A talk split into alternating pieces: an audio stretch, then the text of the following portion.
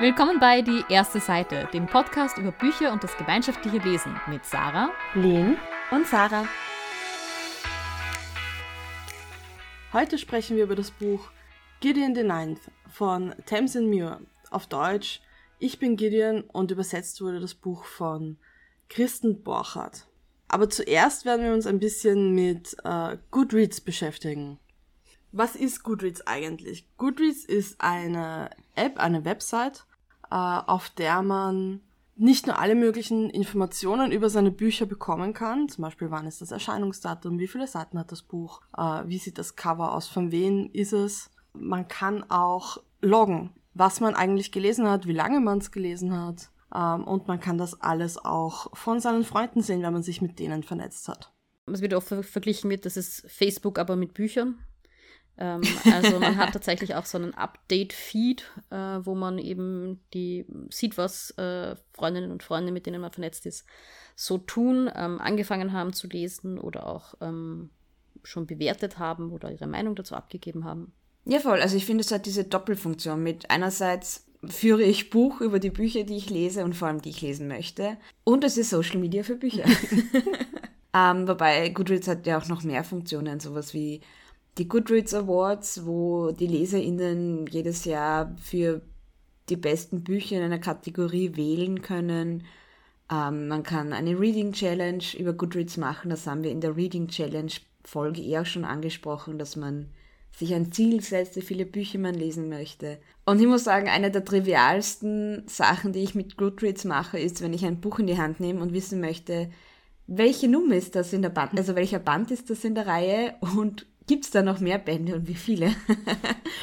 Weil das ist ja meist aus einem Buch selber gar nicht so leicht herauszufinden und Goodreads sagt mir das. das ist tatsächlich eine sehr gute Funktion, die ich auch relativ häufig nutze. Was ich eher selten mache und ich glaube, wofür Goodreads vielleicht eher bekannter ist, ist, dass ich äh, Kommentare lese. Also, oder Reviews. Echt? Ja, ich mache das relativ selten.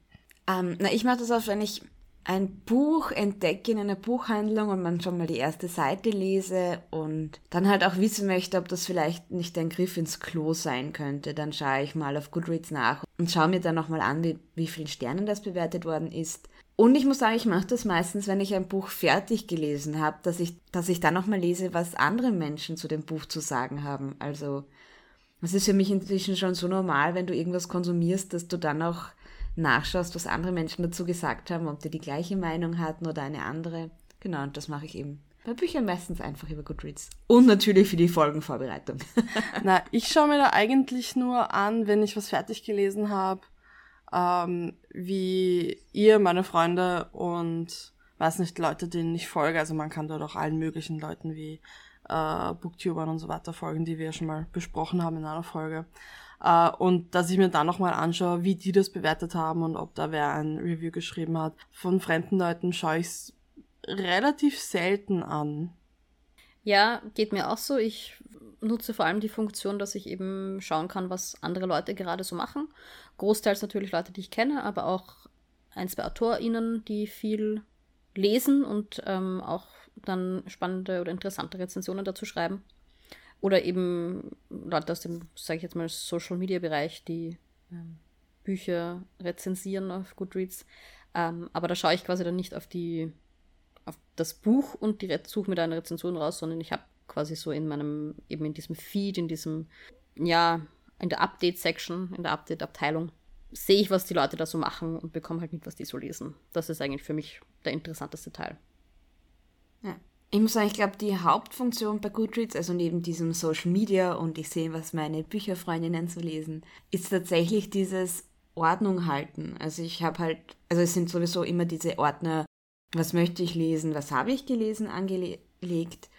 Und erstens sehe ich da auch immer, okay, was habe ich so letztens gelesen oder was waren die Highlights dieses Jahr. Und aber einen Ordner, den ich halt selbst angelegt habe, ist der Das hört sich interessant an Ordner. Und der ist super wichtig für mich, weil immer wenn mir ein Buch begegnet, sei es, keine Ahnung, über Instagram oder über Goodreads, äh, das sich interessant anhört, das ich jetzt aber nicht sofort lesen möchte, aber einfach nur denke, ah, das könnte ich mir vielleicht für später merken, dann kommt auf, auf diese Das hört sich interessant an Liste. Und da habe ich einfach so eine Sammlung an Büchern, wo ich, wenn ich dann mal wieder Lust habe, was Neues auszuprobieren, nachschauen kann, was da vielleicht spannend sein könnte, während die das werde ich lesen Liste halt wirklich nur für Bücher so ganz klar ist, dass ich die vorhabe zu lesen. Ich finde das so spannend und smart, dass du diese Dinge getrennt hast, weil ich hau einfach alles auf die diese vorgefertigte Want-to-Read-Liste und tut mir dann tatsächlich manchmal ein bisschen schwer, dass ich die Sachen wiederfinde, wenn ich irgendwie nach was Speziellem suche auf dieser Liste. Ja, und vor allem ist also die Hemmschwelle so niedriger, weil ich meine, was man manchmal macht, ist, dass ich dann Screenshots mache von irgendwas, das sich interessant anhört, aber immer wenn ich dann meine Fotos wieder aufräume, lösche ich die raus und benutze die dann eigentlich nie. Und so dieses, oh, schaut nach einem netten Cover aus, geben wir es mal auf die hört sich interessant an Liste. Und ich muss sagen, es haben mir auch schon einige nachgemacht, worauf ich schon sehr stolz bin. Ja, man kann, ähm, also es gibt ja nicht nur Regale, die man hat. Bei, bei einem Regal ist es so, man ein bisschen verglichen mit einem physischen Regal. Also wenn ich ein Buch ein Buch kann nur in einem Regal stehen. Also wenn ich es aus einem Regal rausnehme und in ein anderes gebe, dann ist es nur dort. Aber es gibt auch Tags und die finde ich ganz praktisch, weil damit kann man halt dann, also ich habe zum Beispiel einen Romance-Tag, das heißt, wenn ich, wenn mich irgendwer fragt, was halt im ersten noch passiert, kannst du mir irgendeine Romance-Novel empfehlen, dann kann ich einfach meinen sozusagen auf den Romance-Tag geben und schauen, was ich alles in Romance gelesen habe und dann was daraus empfehlen. Oder ich setze Bücher schon auf, also ich setze alles auf Want to Read, aber ich gebe dann auch teilweise Text dazu, zum Beispiel von wem ich das empfohlen bekommen habe damit ich auch weiß, warum das auf meiner Liste ist, weil das ist manchmal nicht so ganz nachvollziehbar, wie das da drauf gelandet ist.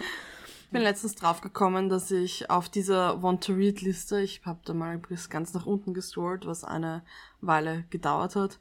Das sind Dinge, die habe ich draufgesetzt, wie ich Goodreads erstellt habe, mein Goodreads erstellt habe, meinen Account. Die habe ich auf diese Liste gesetzt und dann nie wieder angeschaut oder hervorgeholt und ich habe auch seitdem keine Lust gehabt, dieses Dinge zu lesen, aber sie sind natürlich trotzdem immer noch auf dieser Liste. Und vielleicht sollte ich das irgendwann mal aufräumen.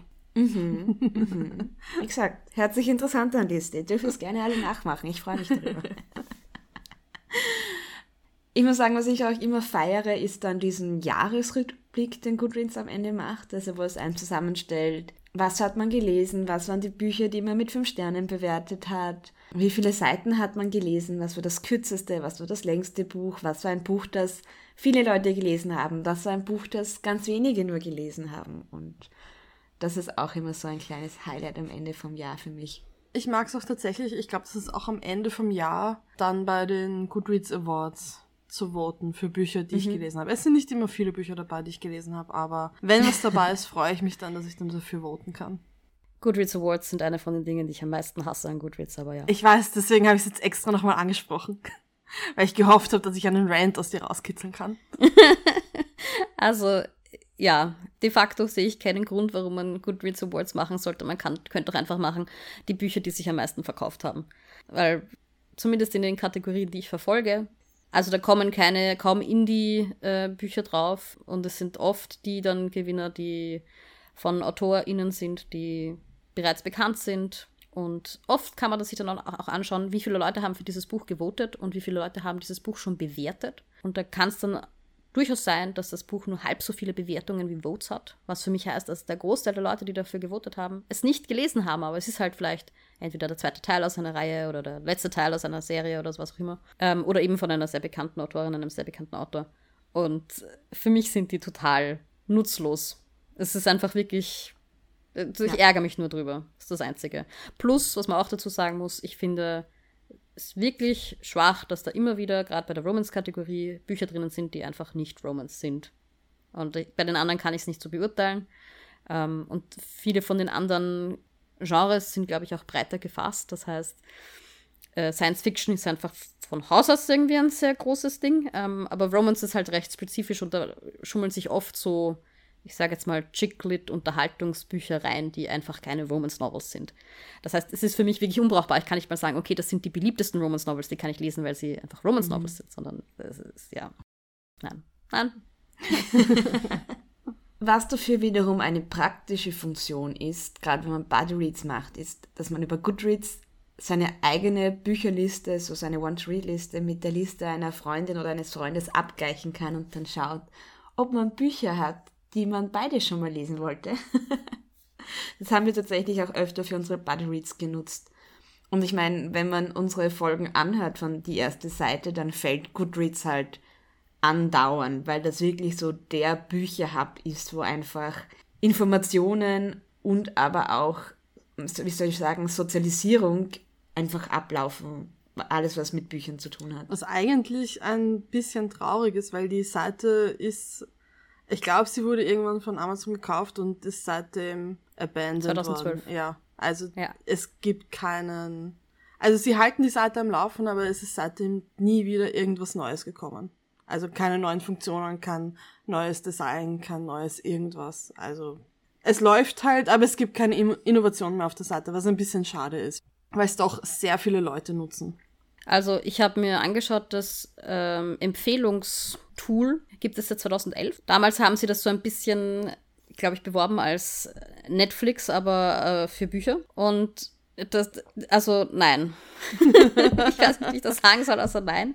Ähm, ich bin draufgekommen, wir haben sehr, das Buch, das wir heute besprechen werden, über, da gibt es auf jeder Buchseite gibt so ein Leser, die dieses, oder LeserInnen, die dieses Buch mochten, mögen auch. Und dann werden ähnliche Titel, stellen, sei mal so dahingestellt, äh, vorgeschlagen. Ähm, und so sind wir auf unsere Lektüre heute gekommen. Aber es gibt auch, wie ich draufgekommen bin, einen eigenen Reiter Recommendations, die sich aus meinen eigenen Regalen zusammensetzen. Und ich habe einen Büchermontag-Tag, also die Bücher, die wir im Büchermontag gelesen haben, haben wir mir einen eigenen ähm, ja, Markierung. Und da schlägt es mir dann andere Bücher vor, die ich doch auch lesen könnte, die vielleicht so ähnlich sind wie die Bücher, die im Regal stehen. Jetzt muss man dazu sagen, äh, im Büchermontag lesen wir nur, also ausschließlich Bücher von Frauen. Äh, und hauptsächlich Bücher von deutschsprachigen Frauen. Das ist, ähm, wird manchmal gebrochen, diese Regel, aber hauptsächlich. Und in diesem Regal ist die zweite Empfehlung. Also die erste ist ähm, von, äh, von MyLab. Ich weiß nicht, wie, sie, wie voll der Name ist, aber die, die MyLab den äh, Kanal betreibt. Äh, das Buch über Chemie, das sie geschrieben hat. Wir haben, glaube ich, noch nie ein naturwissenschaftliches Buch gelesen. Ähm, aber sure, sie ist zumindest eine Frau, die auf Deutsch schreibt. Und das zweite ist Stephen Kings The Night Shift. Und es ist so ein, ich verstehe es, also es ist einfach ein wirklich schlechter Algorithmus, der wahrscheinlich seit 2011 nicht verändert wurde. Ja. Und diese Empfehlungsfunktion ist unbrauchbar. Ja? Also viele Leute, ich habe das auch jetzt im Foren noch ein bisschen nachgelesen, die dann so seinen, ich weiß nicht, alle Leute meinen, sie finden so viele gute Bücher über Goodreads und ich finde nichts. Und dann hat ihr jemand klargestellt, nein, wir finden die Bücher, die andere Leute lesen, denen wir folgen. Das Recommendation Tool ist nutzlos. Ja. Ja. Und ich muss auch sagen, also ja, ich kriege viele Büchervorschläge Goodreads, aber eben über was andere Menschen lesen. Vor allem man hat, kriegt ihr dann schon so ein bisschen einen Eindruck, mit welchen Menschen hat man einen ähnlichen Vibe. Und dann ab und zu kommt da halt noch auf meinen Feed so ein, ein Buch, das neu erschienen ist oder dieses Buch trendet gerade, das wird gerade von vielen Menschen gelesen.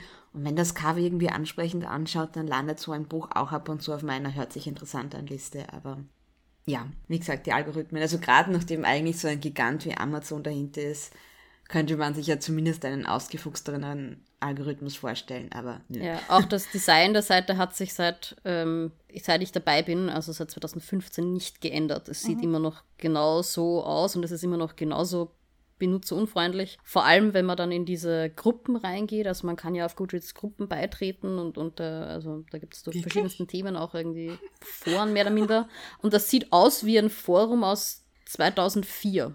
Also es ist super unübersichtlich, es ist, äh, ja, nein, das geht, geht für mich gar nicht. Deswegen benutze ich diese Funktion quasi nicht, weil sie abstoßend wirkt auf mich. Und was mich, also was mich auch jetzt nicht ärgert, ist, es steht ja bei jedem Buch eigentlich, also auch bei denen, die noch herauskommen, im Normalfall ein Erscheinungsdatum dabei. Und ich meine, es ist Amazon. Die wollen ja auch, also es gibt ja auch immer einen Link, dass man das Buch gleich kaufen kann oder sich auf Amazon anschauen kann. Die wollen ja diese Bücher verkaufen. Aber es ist nicht drinnen, dass sie mir sagen, wenn dieses Buch rauskommt. Also ich setze ja oft dann den zweiten Teil von einer Reihe oder von einer Autorin, die ich gerne lese, Bücher auf meine Want-to-Read-Liste, die erst noch nicht, die noch nicht erschienen sind. Und ich muss mir im Endeffekt, also ich mache mir das jetzt mittlerweile auch mit Tags, dass ich einfach sage, in diesem Monat kommen diese Bücher raus, wenn ich das halt schon sehe, weil es sonst keine Möglichkeit gibt, dass ich das irgendwie verwalte und sage, ich hätte gern gewusst, welche Bücher von, die ich auf einer Liste habe, dieses Monat erschienen sind. Also es ist wirklich etwas, was mich wahnsinnig ärgert, weil ich mir denke, das kann nicht so schwer sein und muss ja auch im Interesse sein, dieses, dieses Anbieters, dass sie diese Bücher verkaufen, die gerade erschienen sind. Und dass sie einen darauf aufmerksam machen, wenn ich eh schon angezeigt habe, hey, ich will dieses Buch lesen, aber es ist halt noch nicht draußen, dass ich dann an dem Tag sage, also so ein äh, äh, Pop-up-Nachricht dem- auf, in der App, uh, dieses Buch ist jetzt erschienen. Das wäre nicht so schwierig.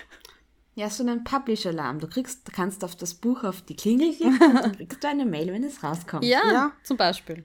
Amazon hat halt kein Interesse daran, diese App irgendwie florieren zu lassen, sage ich mal. Ähm, dass die, die haben einfach kein Interesse daran an Büchern. Das ist, ich finde, Ja. das sieht man auch immer, wenn du, wenn du auf Amazon Bücher kaufen möchtest. Ich, ich habe halt das Gefühl, dass sie, sie haben zwar als Online-Buchhandlung angefangen, aber von dem sind sie halt jetzt schon sehr, sehr, sehr weit weg und die Bücher bringen ihnen kaum Geld und sie haben kein Interesse daran und die, sie haben auch kein Interesse an den Lesern. Und das merkst du halt einfach an der App oder an der Website. Ja. Und man muss dazu sagen, es gibt inzwischen eine Alternative zu Goodreads, die nennt sich Storygraph, ähnlich aufgebaut, eben dass es eine Homepage ist mit einer App dazu, auch eben mit dieser Vermischung aus Social Media Charakter und Haushaltsführung seiner Bücher, sage ich jetzt einmal. Und wir planen da eher auch dazu, eine Folge zu machen, wo wir dann unsere Erfahrungen mit Storygraph beschreiben und wo wir auch diese beiden Apps dann miteinander vergleichen werden. Also folgt uns auf Spotify oder worüber, äh, welche Plattform auch immer ihr uns folgt und verpasst dann diese Folge nicht. Ja. Im Überblick, was sonst noch zu kritisieren, was ich sonst noch gelesen habe, was gerne kritisiert wird. Es gibt keine Möglichkeit, Bücher privat zu kommentieren, also so, dass das nur ich sehen kann oder nur meine engen Freunde, sondern alles, was ich auf Goodreads zu einem Buch kommentiere, ist öffentlich. Es gibt dann aber auch keine Möglichkeit, sage ich jetzt mal, Rezensentinnen und Rezensenten, die vielleicht, ähm, also es gibt quasi keine Möglichkeit, Expertinnen und Experten herauszustellen. Alle Meinungen sind irgendwie so in einem Haufen drinnen und muss sich halt durchgraben, bis man zu denen kommt, die irgendwie mehr als nur für ihre Freundinnen und Freunde geschrieben haben, weil das ist das, was ich mache. Ah, du meinst so wie bei Rotten Tomatoes, wo quasi die Kritiker getrennt sind vom Publikum. Das wäre irgendwie ganz cool. Genau. Und was auch problematisch ist, finde ich, dass man Bücher schon beurteilen kann, bevor sie erschienen sind, weil dadurch halt ist nicht viel kaputt gemacht werden kann. Weil der Algorithmus natürlich Bücher bevorzugt, die mit äh, fünf Sternen bevorzugt oder nahezu fünf Sternen be äh, bewertet sind. Ähm, und Bücher, die halt sehr schlecht bewertet sind, die dann halt ähm, ja ein bisschen untergehen. Das heißt, ja, es ist diese Funktion wird gerne missbraucht, dieses Bewerten von Büchern, weil halt viele Leute Bücher bewerten, die, wie gesagt, noch gar nicht erschienen sind und das kann halt sich auch auf den Algorithmus auswirken. Und äh, ja, falls ihr schon mal versucht habt, ein Buch auf Goodreads zu suchen, ähm, man kann Glück haben, äh, wenn man alles richtig eingibt, dass man tatsächlich das richtige Buch findet oder auch nicht. Also da, ähm, die, die Suchfunktion ist, schlägt einem manchmal dann wirklich Bücher vor, die nicht mal das im Titel haben, was man hingeschrieben hat. Also selbst wenn ich den Titel genauso eingebe, wie es da steht, kommt teilweise nicht der Titel raus, den ich das Buch raus, was ich gerne hätte. Aber wenn du dann alles nochmal schließt und nochmal auf die Startseite gehst und dann in die Suche gehst und dann genau das gleiche nochmal schreibst, dann kommt das Richtige. Okay, das Problem hatte ich bis jetzt noch nicht in der App. Aber okay. Ich habe das auch schon ein paar Mal gehabt, ja. Ja, da- das waren noch so meine Anmerkungen. Ja, aber nichtsdestotrotz, auch wenn es viele Bugs hat und man viel kritisieren kann, also ich bin jedes Mal entsetzt, wenn ich jemanden treffe, der oder die gerne liest und kein Goodreads-Profil hat, weil, wie gesagt, das gehört halt irgendwie ein bisschen dazu und das ist so eine schöne Community, der man da beitreten kann. Ich habe das auch nicht gebraucht, wie ich ähm, dem Büchermontag beigetreten bin. Und bei meinem zweiten Termin, bei dem ich bei euch war, haben dann alle schon so viel von Goodreads gelesen, äh, gesprochen, dass ich dann gesagt ja, okay, dann ma- mache ich mir auch eins, weil anscheinend brauche ich das unbedingt. Auf der anderen Seite bin ich auch wirklich auf dem Punkt, wo ich sage, ich, ich will mich eigentlich nicht mit Amazon auseinandersetzen. Ja. Und ich suche wirklich nach einer Alternative. Und der einzige Grund, warum ich noch auf Goodreads bin, ist, weil alle anderen aus meinen Lesengruppen, Lesekreisen auf Goodreads sind. Sonst wäre ich da schon lang weg. Weil mein Lesenverhalten zu tracken, das kann ich auch ganz ehrlich in einem Excel-Sheet. Dazu brauche ich Goodreads nicht. Voll. Ähm, ja, und wie Sarah schon angedeutet haben, haben wir uns für die Goodreads-Folge entschlossen, uns ein Buch über Goodreads vorschlagen zu lassen und das zu lesen. Und wir haben dann uns Bücher angeschaut, die wir schon mal miteinander gelesen haben, die uns gefallen haben und wollten uns ein ähnliches Buch vorschlagen. Und wir sind da auf die Seite von Murderbot gegangen. Ähm, da haben wir auch schon einen Podcast dazu aufgenommen, also eine Podcast-Folge. Und haben uns ähnliche Bücher empfehlen lassen. Und da kam als eines der ersten eben Gideon the Ninth. Also ich bin Gideon. Und nachdem wir schon auf Instagram ein paar Mal davon was gesehen haben oder auch Freunde davon erzählt haben, haben wir beschlossen, probieren wir dieses Buch aus. Und ich lese euch jetzt mal den ersten Satz vor. Im unzähligen Jahre des Herrn, dem zehntausendsten Jahr des unsterblichen Königs, des gnädigen Fürsten des Todes, packte Gideon Nuff ihr Schwert, ihre Schuhe und ihre Pornoheftchen zusammen und floh vom Haus des Neunten. Und es geht dann auf der ersten Seite auch so weiter. Also als erstes erfahren wir mal, dass Gideon kein Junge ist, sondern tatsächlich ein Mädchen. Das hat uns beim Lesen alle überrascht, aber das kommt auf der ersten Seite dann raus. Äh, sie beschreibt dann, wie sie aus ihrer Zelle, aus den Katakomben geht und dabei auch ein schwarzes Kirchengewand anhat. Und dieses Gewand aber aus Polymer und Synthetikgewebe besteht. Man erfährt dann auch, dass sie auf einem Planeten ist und auf ein Space Shuttle wartet. Und das ist dann so ungefähr die, die erste Seite. Ähm, also wir erfahren, dass es irgendwie, dass es irgendwie im Weltraum spielt, dass es irgendwas durchaus fortgeschrittene Technologie auch gibt und dass aber gleichzeitig mit Schwertern und Katakomben auch irgendwie was eher, ja, sehr traditionelles anscheinend vorgeht. Ja, und wir erfahren, dass Gideon gerne Pornoheften liest. was sagt ihr zu dieser ersten Seite oder zu diesem ersten Satz? Ich glaube, dass der vom Feeling und das ist jetzt eine sehr unqualifizierte Meinung von mir, weil ich nicht weit kommen bin. äh, ich glaube, dass er vom Feeling das Buch schon relativ gut einfasst. Ja, würde ich auch sagen. Also zum einen diese, die Einleitung, da, wo wir gleich so ein bisschen dieses Worldbuilding drinnen haben, mit dem 10.000 Jahre regierenden, wie auch immer. Ich weiß jetzt nicht, wie du es genannt hast, was die Bezeichnung genau war. Des unsterblichen Königs, des gnädigen Fürsten des Todes. Ja, genau. genau. Also das, das bekommen wir gleich mit. Auf der anderen Seite wird in, dieser ersten, in diesem ersten Satz auch Gideon schon ganz gut umrissen mit ihren Pornohefteln und ihrem Schwert. Äh, ich finde tatsächlich, dass der, der Anfang hat mir ganz gut gefallen. Also das, das hat mich durchaus abgeholt. Ja. Gehen wir vielleicht gleich dazu über, wem würden wir das Buch empfehlen oder wie würden die, wir dieses Buch taggen. Ich tue mir irgendwie schwer. Ich sag's gleich, ich war dann am Ende ein bisschen enttäuscht vom Buch. Ich hätte mir irgendwie was Cooleres erwartet, als was dann am Ende rausgekommen ist. Aber ja, es, was halt cool ist, es ist halt eine Mischung aus Schwertern und Katakomben und Weltraum mit einem mega coolen Hauptcharakter in einer eher düsteren Welt. Lest auf keinen Fall den Satz auf dem Cover, weil das erzeugt eine falsche Erwartungshaltung. Ja. Also ich glaube, man darf sich erstmal nicht zu viel ähm, Space erwarten. Es ist mhm. ähm, schon auf Planeten verankert und damit muss man auch rechnen. Aber es ist natürlich eine Mischung aus Sci-Fi und Magic. Also mhm. es kommt viel Magie mehr oder minder vor, die halb wissenschaftlich begründet wird, aber ich sage, es ist trotzdem eigentlich Magie. Und darauf, glaube ich, muss man sich einstellen. Also es ist schon ähm, Science Fiction, aber es hat sehr viele magische Elemente und wenn einem das beides nicht zusagt, dann lieber nicht dieses. Ich weiß nicht, ob ich weit genug gekommen bin, um es zu taggen. Also ich würde auch sagen, wenn du Sci-Fi und Fantasy gerne magst und wenn man auch nicht davon abgeschreckt ist, dass es ein bisschen komplizierter wird oder mhm. ja. es, ist, es, ist kein, es ist kein ganz leichter Stil zum Reinkommen, würde ich sagen. Und wenn man sich zutraut, durch einen bisschen schwierigeren Stil durchzukommen, glaube ich, könnte das ganz lustig sein. Aber wie gesagt, ich weiß gar nicht, wie weit ich kommen bin, deswegen. Ja, und ich glaube auch, wenn man Bücher mag, wo einem Sachen nicht einfach erklärt werden, sondern wo man halt auch viel mitdenken muss und sich das selber auch zusammenreimen muss, ich glaube, das ist auch dann ein Buch für dich vielleicht. Und es ist halt auch ein, ich sage mal, ein Locked Room Mystery, also das ist ein Genre, das muss, muss man halt mögen. Ja, das mag ich grundsätzlich ja. schon, aber so weit bin ich gar nicht gekommen.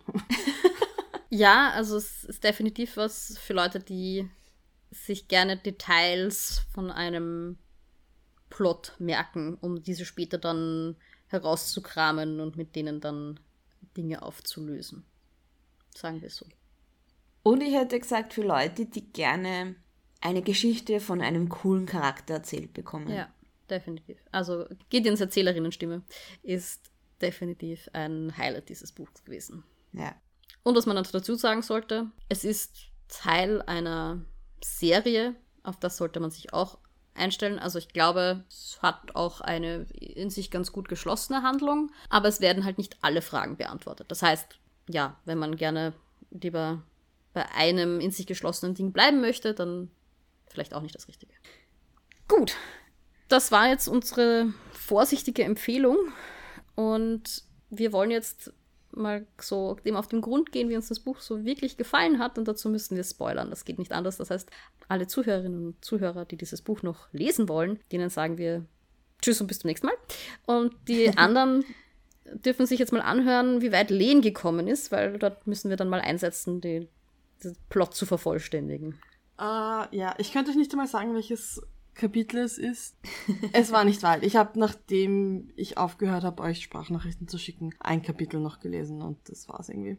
Wie weit bin ich gekommen? Was ist passiert am Anfang? Wir haben Gideon eben kennengelernt und es gab so ein bisschen dieses Worldbuilding, wo nie ganz klar ist, ist es jetzt ein Sci-Fi, ist es jetzt ein Fantasy. Es war irgendwie eine Mischung aus beidem, was mich am Anfang schon ziemlich verwirrt hat und irritiert hat und ich kann das am Anfang auch schon nicht leiden, wenn ich mich nicht auskenne.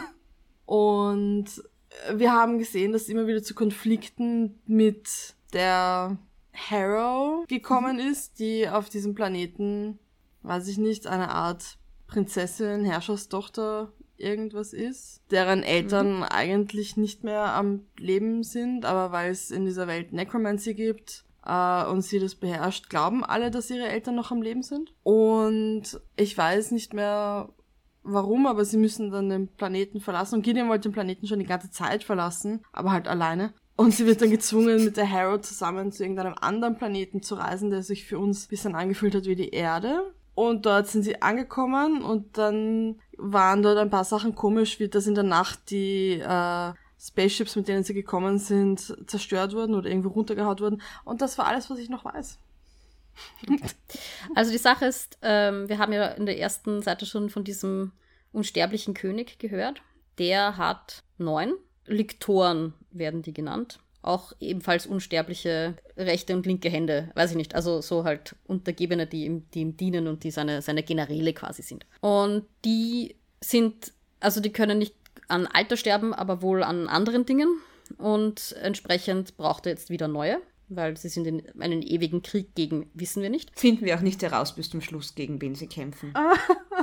und also Harrow, die muss, wird also berufen mit ihrem Kavalier gemeinsam, ihr Kavalier ist, ähm, also es gibt in der Generation von Harrow eigentlich nur drei Kinder. Die anderen 200, die auf diesem Planeten gelebt haben, sind gestorben. Ah, ja. ähm, relativ gleichzeitig. Und es gibt quasi den Kavalier von ähm, Harrow und Gideon. Und die Mutter vor allem des Kavaliers will nicht, dass er geht, weil das gefährlich ist und sie möchte ihren Sohn beschützen, weil sie hat ja schon ihren Mann an was auch immer verloren. Und die flüchten.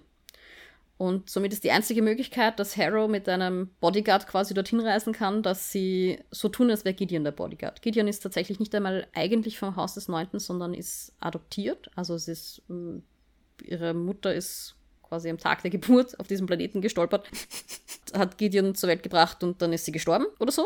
Also, ja. Das Geheimnis wird übrigens bis zum Schluss nicht aufgelöst. Wir wissen nicht, wer Gideon ist. Dann reisen sie also gemeinsam mit, also es treffen sich dann alle von allen neun Häusern die ThronfolgerInnen und die, ihre Bodyguards, ihre Kavaliere. Genau, die Nekromantinnen quasi. Ihre Nekromantinnen, genau. Sind eigentlich alles, ja. also die, diese Prinzessinnen sind, und sind alles NekromantInnen.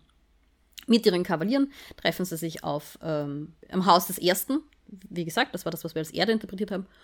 Und dort werden sie dann, mehr, also wird ihnen mehr mit in die Möglichkeit genommen, dass sie weggehen und es wird ihnen gesagt, sie müssen selbst herausfinden, wie sie Lictor werden. Nein, das wird ihnen nicht gesagt. Es wird ihnen gar nichts gesagt. Und dann kommen sie mit der Zeit drauf, dass es im Endeffekt ein Escape Room ist. Mhm. Und sie müssen den Escape Room lösen, um Liktoren zu werden. What? Ja. Über die Details müssen wir jetzt ein bisschen hinwegspringen, weil die waren mannigfaltig.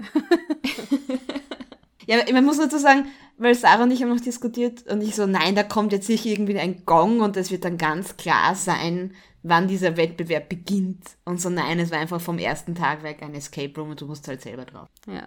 Harrow ist sehr eigensinnig und glaubt, sie kann das alleine machen und lässt Gideon links liegen für die ersten Tage, Wochen, bis sie verletzt wird und Gideon sie suchen geht. Und dann machen sie gezwungenermaßen mehr oder minder gemeinsame Sache. Und es stellt sich auch heraus, dass diese ganzen Rätsel nur lösbar sind ähm, oder diese Aufgaben nur lösbar sind, wenn da ein Kavalier und eine Nekromantin gemeinsam arbeiten. Wir lernen die anderen Häuser zum Teil kennen, zum Teil sehr gut kennen, ähm, also was die so für Persönlichkeiten haben. Jedes Haus hat auch irgendwie so seinen eigenen Stil an Nekromantie, was die betreiben. Und was ich ganz spannend fand, war, dass die, das, ha das Haus des Neunten irgendwie bisschen eine Sonderstellung hat. Also die werden dann tatsächlich teilweise angefeindet, weil sie vom Haus des Neunten sind oder so mit sehr viel Respekt. Also so, wow, wow, wow. Das Ehrfürchtig, ja. Ich glaube, Ehrfurcht genau. ist der richtige Begriff. Ja. Ähm, behandelt. Wir finden dann heraus, dass also irgendwie raufen sich dann Harrow und Gideon zusammen. Wir finden heraus, dass die Kinder in Harrows Generation alle gestorben sind, weil die Eltern sicherstellen wollten, dass sie eine mächtige Nekromantin wird und das hat halt Menschenopfer gefordert. Gott, Lens Blick. und Gideon hat aus irgendeinem Grund überlebt. Man weiß nicht warum, aber es hat quasi allen Leuten Angst gemacht, dass sie das überlebt hat. Und wir wissen es bis zum Schluss nicht, warum. Aber auf jeden Fall war das der Grund, warum sie dort auch immer ähm, anders behandelt wurde als im Haus des Neunten. Ähm, also das gesteht irgendwann mal die Harrow und sie gesteht dann auch, dass da gibt es diese Locked Tomb, also nachdem die Reihe auch benannt ist, also diese verschlossene, das verschlossene Grabmal, die Katakomben, wie auch immer, wo sie sich dann irgendwann hineinschleicht, also durch ihre starke Nekromantie herausfindet, wie man da hineinkommt und dann dort die wunderschöne Leiche eines Mädchens sieht und sich in die verliebt. Die Harrow. Die Harrow, ja. Mhm. Ähm, und das ist aber angeblich der, der Todfeind vom König oder so. We don't know. Ähm, aber aufgrund dieser Heresie bringen sich Harrows Eltern dann um. Und wollten auch, dass sich die Harrow umbringt. Genau. Und das hat sie halt nicht gemacht. Das hat sie nicht gemacht und hat dann mit ihrer Nekromantie ihre Eltern quasi als Puppets geführt. Das ist so dann das, was wir also herausfinden aus der Backstory. Und in diesem ersten Haus, während dieser ganzen Prüfungen, sterben dann reihenweise Leute. Und zwar nicht nur wegen diesen Prüfungen, sondern offensichtlich ist irgendwer dahinter, der diese Leute umbringt. Und wir kommen dann drauf, dass eine von den Leuten, von denen wir geglaubt haben, sie ist eine Nekromantin aus dem siebten Haus, in Wirklichkeit eine von den Lektorinnen ist, die sich dort eingeschlichen hat. Also eine von den unsterblichen Leuten, die ähm, eine chronische Krankheit hatte, an der sie auch gestorben wäre, wenn sie nicht Lektorin geworden wäre. Ähm, und jetzt halt seit 10.000 Jahren quasi in einem sterbenden Körper lebt. Und deswegen möchte sie den König umbringen wollte sie ihn umbringen? Ich glaube, sie wollte sogar nur seine Aufmerksamkeit haben. Ich bin mir nicht sicher. Also auf jeden Fall, sie will ihn in dieses erste Haus locken. Ja. Indem sie dort die Leute umbringt, die potenziellen nächsten Lektoren. Und äh, dann, ziemlich zeitgleich, äh, findet auch eines von den Häusern heraus, wie das mit dem Lictordom, Lictorhood, wie auch immer, funktioniert. Nämlich, der Nekromant muss die Seele des, des Kavaliers des eigenen in sich vereinen. Also der Kavalier muss quasi sterben und die Seele wird dann vom, vom Nekromanten in sich aufgenommen. Ja, ich glaube, du musst das Herz essen. Ja. Ich habe es kommen gesehen und habe gehofft, dass es nicht stimmt, aber es ist so eingetreten, ja. Und Len, jetzt kannst du schon dir denken, was jetzt als nächstes passiert. Am Schluss müssen sie gegen diese böse Lektorin kämpfen, die alle umbringen will. Übrigens ein mega cooler Fight. Mega cooler Mega Fight. cooler Fight. Also die Fights sind immer generell sehr cool. Und sie sind mehr oder minder chancenlos und Gideon bringt sich dann selbst um, um Harrow Hark zu zwingen, dass sie Lektorin wird. Damit sie dann gegen diese Person kämpfen kann. Am Schluss wacht Harrow im Schiff des Königs auf. Der König informiert sie, dass alle tot sind.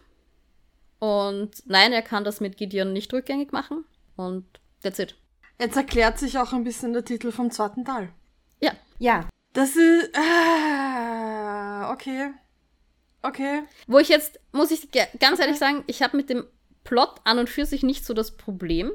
Also er klingt jetzt verworrener als ein Buch eigentlich. Also es macht, ich, ich habe auch cool gefunden, dass sie das wirklich durchziehen und Gideon sich umbringt und sich für Harrowhawk opfert. Fand ich stark. Das Problem war, dass wir de facto die ganze Zeit eine Perspektive haben, nämlich es wird das Buch äh, zu 100% aus, also nein, stimmt nicht, der letzte Teil wird dann aus Harrows Sicht erzählt, aber wir kriegen eigentlich 95% des Buchs aus Gideons Sicht. Und Gideon interessiert sich Nüsse für dieses ganze Mystery, was dort abgeht. Sind also diese ganzen nekromantischen Theoreme und sowas. Das ist halt was für die Harrowhawk, die da auch wirklich stark dran arbeitet. Aber Gideon interessiert das nicht. Und entsprechend hat es auch mich als Leserin nicht interessiert. Und das war, glaube ich, der Punkt, der mich am, am meisten geärgert hat irgendwie. Warum nimmt man die Perspektive von einer Person, die das nicht interessiert, was an diesem, was da gerade abgeht? Also ich glaube, Gideon wäre eine super Stimme gewesen, wenn etwas anderes passiert wäre. Aber für diese Storyline, ja, nein. Ja, weil es war so, okay, erste Drittel, Gideon kennt sich nicht aus und stolpert da durch. Okay. Und wir müssen uns als LeserInnen ein bisschen zusammenreimen, was passiert. Was ja auch cool sein kann. Zweiter Part der Story, Harry und Gideon arbeiten zusammen. Cool. Und dann dritter Part hätte ich mir gedacht, dass die jetzt miteinander gezielt versuchen, das Rätsel zu lösen oder irgendwas zu machen. Aber nein, Gideon stolpert wieder nur herum, kennt sich nicht aus, interessiert sich auch nicht Und du merkst, es ist uroft dann so, dass irgendwelche wichtigen Gespräche stattfinden und sie hört einfach nicht zu und sie sagt, dass ja, irgendwas reden die, aber sie hört ja jetzt nicht zu, weil es interessiert sie nicht. und dann stirbt sie. Und vor allem, war ja eh so lustig in unseren Sprachnachrichten. Ich habe ja schon fünf Kapitel davor im so, oh mein Gott, ich habe Angst, dass das passiert und ich will nicht, dass das passiert, weil Gideon und keine Ahnung. Und dann passiert es und ich habe geweint und war auch fertig und Sarah war so, ja, das passt irgendwie zur Geschichte. Also ich finde das nett. Sie hat wirklich das Wort nett benutzt, okay? Und was mein Problem damit ist, um Gideons Person, diese Rätsel sind noch nicht gelöst worden. Mhm. Und ich finde, die Rätsel zu lösen, nachdem sie schon tot ist, ähm, ja, nimmt irgendwie die Kraft raus.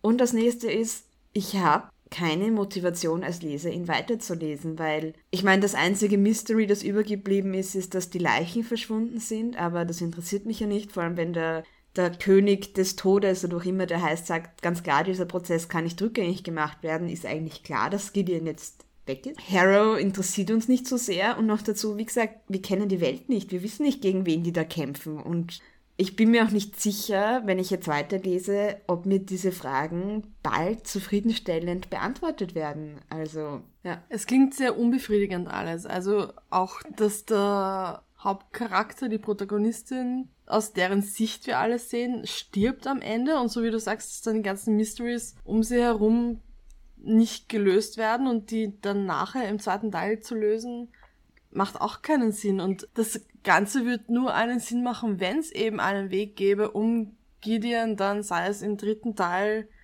wiederzubeleben. Ja, ich bin mir nicht sicher, ob da irgend sowas dann noch ah, okay. kommen wird. Aber ich hatte echt das Gefühl, dass es ein Prequel ist im Endeffekt. Okay. Weil es ja. am Ende, weil Gideon dann ja keine Funktion mehr für die restliche, also wahrscheinlich, so wie es jetzt ausschaut. Wir können natürlich nur von dem spekulieren, was wir da im ersten Teil gelesen haben, aber mhm. für mich fühlt sich das an, okay, wir haben jetzt diese Geschichte erzählt, aber den Charakter, den wir jetzt aufgebaut haben, über, vor allem ist ein relativ langes Buch, ähm, also es sind über 400 Seiten, glaube ich, den wir da aufgebaut haben, den wir auch lieben gelernt haben, Gideon war toll, ähm, der ist jetzt tot. Uh, over and out. Und dann ähm, müssen wir halt auch noch darüber reden, dass es ja auf dem, was Sarah schon angedeutet hat, auf dem Cover einen Satz gibt, der heißt Lesbian Necromancers in Space. Ja, also lesbische Nekromantinnen im Weltraum. Gab es denn eine Liebesgeschichte zwischen Gideon und Harrow? Nein, nein. Ich habe das irgendwann vermutet. Ja, wir haben das, also nachdem ich dann auch irgendwann nämlich drüber gestolpert bin, habe ich mir gedacht, okay, ja, jetzt habe ich mich zwar ein bisschen gespoilert, aber I'm here for it, weil die haben sich am Anfang überhaupt nicht ausstehen können mhm. und ich bin für eine gute Enemies to Lovers Geschichte immer zu haben. Passiert nur nicht. Also ja, Gideon ist lesbisch, das wissen wir. Also sie flirtet oder sie, wir, also wir sehen aus ihrer Perspektive immer wieder, dass sie sich von den Frauen, die in diesem ersten Haus dann alle zusammenkommen, angezogen fühlt. Cool. Ähm, die Harrow ist eine Nekromantin, ja. Ähm, sie sind aber nicht wirklich im Weltraum und ich, zum Beispiel über die Harrow wissen wir überhaupt nicht, ob die, oder finden wir das am Schluss raus, ob sie irgendwie Gefühle für Gideon hatte. Aber hast du nicht vorhin erzählt, dass Harrows Backstory, dass sie da irgendwie in dieses Tum rangegangen ist und sich auch. Das stimmt, ja. Da, daraus könnte man es lesen. In die, sich ja. in diese Leichte verliebt. Aber das ist halt auch so ein bisschen, glaube ich, eher so Richtung, also ich habe das mehr so Richtung religiöse Offenbarung okay. gelesen. Mhm. Und wie gesagt, ich habe ja gedacht, eben nachdem ich diesen Satz auf der ersten Seite aus Versehen gelesen habe, dass eben dann in diesem dritten Teil, wo sie dann zusammenarbeiten, vielleicht dann Gideon draufkommt, dass Harrow immer schon Gefühle für sie hat und damit gekämpft hat und dass dann auch sie merkt, dass die Harrow irgendwie schon cool ist und so und dass es dann vielleicht einen Kuss zumindest gibt oder so. Auf dieses Buch habe ich mich halt schon gefreut, mhm. auf diesen Teil 3 der Geschichte, den ich halt kommen sehen habe aufgrund der Geschichte und diesem Satz auf dem Buch der kam halt nie. Ja. Aber kam irgendwann Sympathie zwischen den beiden auch? Ja. Ja, okay. Ja, es war aber eher so auf Ebene, ich bin ein Bodyguard und ich, ich bin jetzt wirklich dein Bodyguard. Und ich verstehe dich. Okay. Ja, also es gab so eine Szene, da wo sie eben diese ganze Backstory erzählt mit den gestorbenen Kindern und den Eltern und dem Selbstmord und bla bla bla. Da gibt es schon einen Moment, wo sie, ich weiß nicht, ob die eine der anderen nicht irgendwie auch einen Kuss auf, den, auf die Stirn gibt oder irgendwie sowas. Also so eine, eine Verbundenheit wird da schon ausgedrückt. Und man kann natürlich da auch eine beginnende Beziehung hineinlesen, wenn man will, aber sie kommt halt, es gibt nie eine Auflösung davon. Also ja. Es gibt keinen Kuss, es gibt auch kein Harrow gesteht, dass sie schon immer in die, Har in die Gideon verknallt war. Nein, es kommt einfach nicht. Also ich, ich weiß nicht, ob das nicht dann da, wo sich dann Gideon opfert, ein bisschen drinnen steckt. Aber Ja, nein. Es kommt homöopathisch vor, sagen wir es so. Es ist sehr homöopathisch. Aber dann verstehe ich nicht, warum sie diesen Satz vorne draufschreiben. Gay Baiting. Queerbaiting, ja. Ja, absolut, zu 100 Prozent. Ja, voll. Ja. Ja. Ach. Wenn du nicht auf diese, das eingestellt bist und das Buch liest, kann es auch gut passen. Und wie gesagt, ich finde es auch cool, dass es einen lesbischen Charakter gibt und dass das nicht, dass das gar nicht jetzt so das große Thema ist. Aber wie gesagt, mir hat man hier was anderes verkauft, als was ich dann bekommen habe. Ja. Aber vielleicht reden wir auch ein bisschen drüber, was uns am Buch aber gefallen hat. Bevor, weil jetzt haben wir schon sehr viel erzählt, was uns genervt hat. Äh, Gideon, wie gesagt, das Charakter habe ich schon erwähnt, ist super cool. Ähm, und auch die Kampfszenen waren zum großen Teil wirklich cool beschrieben. Also ich kann mich noch erinnern an den ersten Kampf, den Gideon gegen einen an anderen Kavalier führt, wo es irgendwie in drei Sekunden ist der Kampf vorbei. Und, und das wird so super cool und lässig beschrieben und alle sind so mit Jaw-Dropping und so, what? Und es war einfach so cool gemacht. Auch ähm, den Kampf, den sie gleich danach dann führt, der dann ein bisschen sozusagen, also wo sie dann gegen quasi einen besseren Kavalier kämpft und der so ein bisschen schwieriger für sie ist, aber wird auch super toll beschrieben. Also diese ganze, deswegen ganz ehrlich, wenn Gideon weggelaufen wäre und wirklich sich der Kohorte angeschlossen hätte, ich glaube, das wäre ein wirklich tolles Buch gewesen, weil Gideon ist cool und wenn sie Ja. kämpft, ist sie geil und großartig. Voll. Und ich fand auch die anderen Charaktere super spannend. Also auch die Beziehungen zwischen den Kavalieren und ihren Nekromanten und die dann die interplanaren äh, Beziehungen. Aber die werden halt alle umgebracht. Und deshalb auch alle Charaktere, die ich lieb gewonnen habe oder von denen ich gern mehr wissen würde, wie es da weitergeht, die sind halt jetzt tot. Ja. Also da waren wirklich ein paar coole, ähm, also generell diese Beziehungen zwischen den Nekromanten und deren Bodyguards, deren Kavalieren. Da waren echt ein paar coole Kombinationen dabei. Ähm, also wirklich starke Beziehungen auch dargestellt worden. Teilweise auch sehr ähm, ungesunde Beziehungen, aber es war einfach sehr, sehr faszinierend, denen auch zuzuschauen. Und Gideon sozusagen am Anfang arbeitet sich ja eher sozusagen sozial durch die Leute durch, als dass sie der Hero Hawk da bei ihrer Suche hilft. Und das fand ich wirklich, wirklich cool. Also der, der Sixtus zum Beispiel war ein, ein wirklich cooler Charakter, der ja dann auch so ein Ally wird. Ähm, Ja. Und wer waren die? Waren die mit dem Soul Siphoning vom achten Haus? Genau, die vom achten, der Mayonnaise-Onkel. Der Mayonnaisenonkel. Was? Ja, das war so der, das war der Nekromant und, und sein eigentlich Neffe ist ein Kavalier, wobei der halt viel älter ist als er. Und deshalb, und, und Gideon bezeichnet diesen Nekromanten immer als Mayonnaisenonkel, weil er halt ganz blass ist und auch sehr, ja, ganz komisch, auch sehr religiös, sehr dem Neunten entgegengesetzt, die wollen nicht von dem gleichen Raum sind, aber ja. Also gesagt, die Charaktere sind super und ich denke mir, wenn zumindest die aus dem sechsten Haus überlebt hätten und ich weiß, ich werde Palamides und Camilla im nächsten Buch wieder begegnen. Was? Das kann für mich auch so ein... Ja, aber sogar, sogar die Teenies, da gibt es dann ein Haus, das vierte, wo die beiden Teenies sind und die werden auch so süß beschrieben, weil das ist dann, du hörst dann, wie sie miteinander reden und so ein bisschen so dieses wie soll ich sagen, wo ihnen einfach alles peinlich ist, wie das halt ist, wenn du 14, 15 ist, wo dir einfach alles peinlich ist. Und das wird dann oft einfach in kleinerer Schriftgröße, die Seitengespräche von den beiden Teenies beschrieben. Ursüß. Und dann sterben die halt einfach auch. So richtig brutal. Und man muss sagen, und das haben wir noch gar nicht geredet, das große Problem im dritten Teil ist auch, dass es eigentlich sehr viel, also dass ich dem Buch Lazy Writing oder der Autorin Lazy Writing unterstelle, weil da erzählen sich dann die Charaktere auf einmal Geschichten aus dem Nichts heraus, so, okay, jetzt müssen wir halt irgendwo noch so einen, einen Info, na wie heißt das, Infodump machen, wo wir halt ein paar Sachen erklären und das kommt so aus dem Nichts heraus. Also da macht es keinen Sinn, warum Charaktere einem anderen jetzt was erzählen oder auch wie sie handeln. Zum Beispiel, da ist schon klar, irgendwer ist unterwegs und bringt Leute um und dann lassen sie Gideon mit den Kindern alleine in diesen unteren Teil des Gebäudes gehen, äh, wo sie dann natürlich auch angegriffen werden und Gideon wacht dann auf und die beiden Teenies sind einfach brutal ermordet worden. Und dass sie sich überhaupt trennen und das zulassen, dass sie alleine unterwegs sind, das macht alles keinen Sinn. Und das ist so, jetzt müssen halt noch Dinge passieren und Dinge gesagt werden und deshalb muss das jetzt irgendwie reingedrückt werden. Aber das ist auch einfach dann nicht mehr gut gelöst. Ja. Der letzte, also dieses Drittel vom Ja. Buch. Was ich sagen möchte, ich habe das Hörbuch gehört und ich kann das Mhm. sehr empfehlen. Also ich fand die, die Leserin ist, glaube ich, Britin. Ähm, also auf jeden Fall wirkt sehr posch und dann der Kontrast dazu mit Gideons teilweise sehr krassen Aussagen oder sehr, ähm, ja, also die dann halt gerne auch mal Schimpfwörter oder sowas verwendet, fand ich super gelöst. Ich fand, sie hat die Stimmen der Charaktere wirklich gut gemacht und auch eben dieses Flüstern, da ist es mir nämlich eingefallen, wie du das gesagt hast mit dem No, don't. Ninth oder so.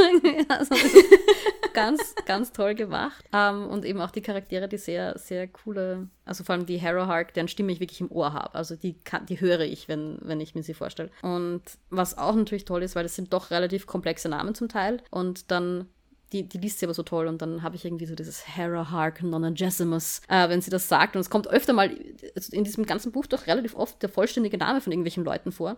Und das war einfach wirklich sehr klingend. Also das Hörbuch kann ich wirklich empfehlen. Ich habe das mich auch schon überlegt, weil natürlich habe ich die Hoffnung, dass diese Rätsel, die da im ersten Buch genannt worden sind, irgendwann noch aufgelöst werden. Und das würde mich schon irgendwie interessieren, da die Auflösungen zu erfahren. Gleichzeitig, es gibt halt nicht nur ein weiteres Buch, sondern mindestens drei, wobei davon noch nicht mal alle draußen sind. Mhm. Und wie gesagt, es ist jetzt nicht so, dass mich, was, wie es mit der Geschichte an sich weitergeht, groß interessiert, weil das ist einfach nicht aufgebaut worden. Ja, aber vielleicht höre ich mal ins Hörbuch rein, weil vielleicht wäre das ein Weg, noch zu erfahren, was mit, was Gideon, wer das eigentlich war, auch wenn sie jetzt nicht mehr lebt und was jetzt Harrow weitermacht. Und die Hoffnung ist halt, wenn Harrow jetzt die Erzählerin ist, die halt wirklich beides auch ist, aber auch jemand ist, der sehr strategisch ist und sehr intelligent ist, dass da man halt auch vielleicht ein bisschen mehr erfährt als bei Gideon, der halt, die das halt alle nicht interessiert hat. Ja, keine Ahnung. Ich muss sagen, ich habe ja auch in Goodreads auch wieder gelesen, was andere Menschen zum Buch sagen und vor allem, was sind so Kritiken, die kommen. Und das ist ähnlich wie bei uns, dass sagen, es einfach teilweise sehr verwirrend geschrieben. Es ist ein Buch, das sich nicht so leicht erschließt und auch, dass es viele frustriert hat, dass eigentlich von den Elementen her lauter Dinge vorkommen im Buch, die für sie cool sind, so Tropes, die ihnen gefallen und sie kommen einfach nicht rein und es vibet einfach nicht mit mhm. ihnen und es fehlt irgendwie dieses, ja, also eigentlich klingt das nach einem coolen Buch und ja. es löst dieses Versprechen nicht ein. Das ist auch so irgendwie meine, die Erfahrung, die ich jetzt irgendwie damit gemacht habe. Auch so, wie sie jetzt erzählt habt, ja, diese Locked Room Mystery und keine Ahnung, das mag ich ja schon alles. Aber irgendwie bin ich auch an den Stil nicht reingekommen und das war mir alles zu, zu verwirrend. Wie du sagst, es hat sich einfach nicht leicht genug erschlossen für mich. Es, es hätte einfach irgendwie, man, man hätte es einfach anders und ein bisschen simpler schreiben können. Es war auch von der Sprache her einfach manchmal ein bisschen überkompliziert, glaube ich, beschrieben. Ja. Und vor allem, ich denke ich habe mich auch schon durch Quantenmechanik gekämpft, weißt du? Und das war mir trotzdem oft nicht klar, was passiert. Ja. Ja. Also Nekromantie ist offensichtlich schwieriger als theoretische Physik. Ja. ja, also das zum einen, dass ich nie so richtig mitgekriegt habe. Also bei ein paar Dingen, okay, habe ich eine Ahnung jetzt, aber bei vielen Dingen war mir das immer noch unklar, was das mit dieser Nekromantie, wie das genau funktioniert. Aber ich glaube eben, dass vieles von dem auch ein Problem war, weil eben Gideon als Blickwinkel für diese Geschichte gewählt wurde. Mhm. Und sie ist ein cooler Charakter und ich würde mir gern von ihr Geschichten erzählen lassen, aber diese Geschichte war einfach nicht, da war sie nicht die richtige Erzählerin dafür. Also das, das worauf ich immer wieder zurückkomme. Somit gibt, gibt mir eine andere Gideon-Geschichte, aber nicht diese. Vielleicht hat sie deswegen am Ende sterben müssen. Ja, ich weiß es nicht. Aber mir wäre lieber gewesen, ich hätte gleich die ganze Geschichte aus Hero Hux. Oder abwechselnd. Mhm. Ja, also ich meine, mhm. Dual POV macht doch eh jeder zweite. Das stimmt, ja. Dass man einfach manche äh, Sachen aus Heroes Sicht und die anderen aus Gideons Sicht hätte viel besser funktioniert, meiner Meinung nach. Was mir jetzt noch nicht ganz klar ist, jetzt ist Gideon tot und Harrow ist jetzt eine Liktor? Liktorin. Liktorin. Mhm. Ähm, mhm. Was genau ist jetzt der weitere Plan? Also was wird der Plot für den zweiten Teil sein? Das wissen wir auch nicht. Ach so, okay. Sie trifft dann den König. Es, es muss irgendwie mit, dieser, mit diesem Grabmal da auf, der, auf dem 9. zusammenhängen und diesem Mädchen, das da drinnen ist. Mhm. Das ist das, worauf die Serie hinausläuft, weil sie heißt Locked Tomb und von dem, was ich gesehen habe, wie die anderen Teile heißen, nehme ich an, dass einer davon irgendwie mit ihr zu tun hat. Aber we don't know, weil das wurde ja auch nicht gut genug irgendwie. Also wir wissen nur, dass die Harry da drinnen war, dass das angeblich die Todfeindin des Königs ist und oder die, die sein, seine Vernichtung sein wird oder so irgendwie wird das beschrieben. Aber ja, vor allem, sie trifft dann den Dunkle, diesen König des Toten, den Fürsten der Unterwelt, keine Ahnung. Ich fand das lustig, weil so, ja, also er hat eigentlich diesen ganzen Escape Room da aufgebaut, damit man halt so schrittweise erfährt, was es bedeutet, Liktor zu werden. Also, dass du halt so schrittweise selber draufkommst, dass du da deinen Kavalier essen musst oder deine Kavalierin. Und damit das halt eine sehr bewusste Entscheidung ist, zum Liktor oder zur Liktorin zu werden. Ja, und dann ist halt ein Lord of the Flies draus geworden. Also ja. ich habe nie Lord of the Flies gelesen, aber ich, so stelle ich es mir ungefähr vor. Ja. Ja. Und er will dann, dass sie für ihn halt arbeitet und das war's dann. Und Harrow weiß eh nicht, was sie jetzt machen soll, also wird sie das halt machen. Yep. Ja, eben, es gibt keinen Hook weiterzulesen. Gibt's halt. Das ist ein bisschen ein Problem. Ja, und da muss ich jetzt dann halt auch wieder darauf zurückkommen. Warum hat Goodreads gemeint, dass Leuten, die Mörderbot mögen, Gideon the Ninth gefällt. Weil Cypher? ja, ich meine, die Parallelen, die Parallelen, die ich sehe, ist schon wohl, okay, es hat so ein bisschen Sci-Fi was schon. Also schon ein bisschen Sci-Fi und Zukunftszeugs. Ja, okay.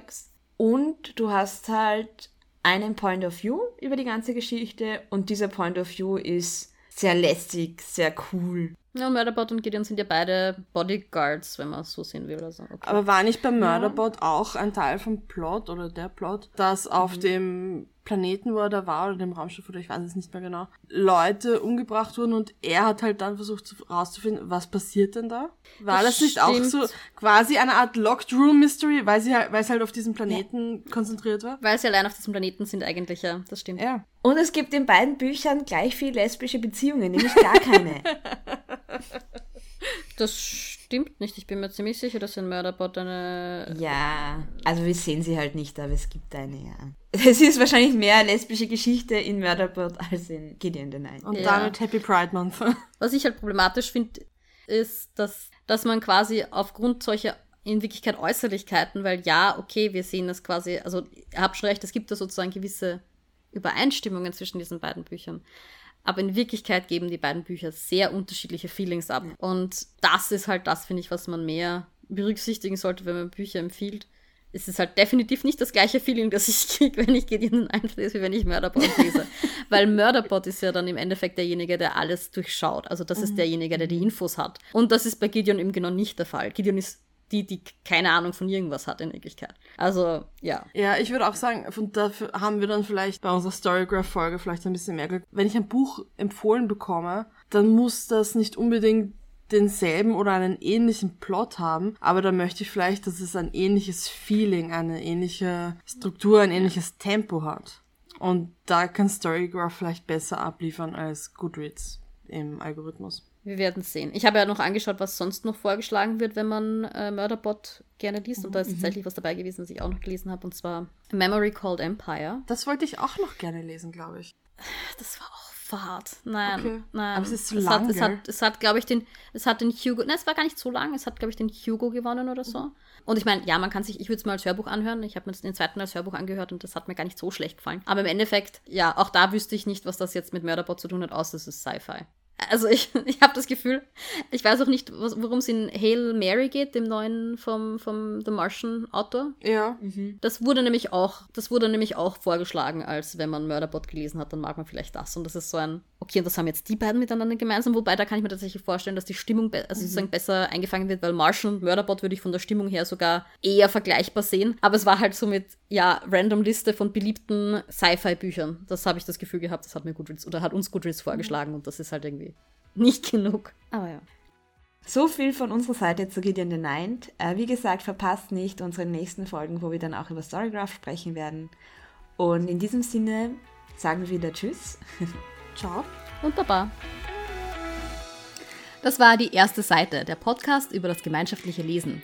Die nächste Folge kommt am 1. des nächsten Monats. Bis dorthin folgt uns auf Instagram oder Twitter unter die-erste-seite oder schreibt uns doch eine E-Mail an ersteseite.podcast@gmail.com. Bis zum nächsten Mal.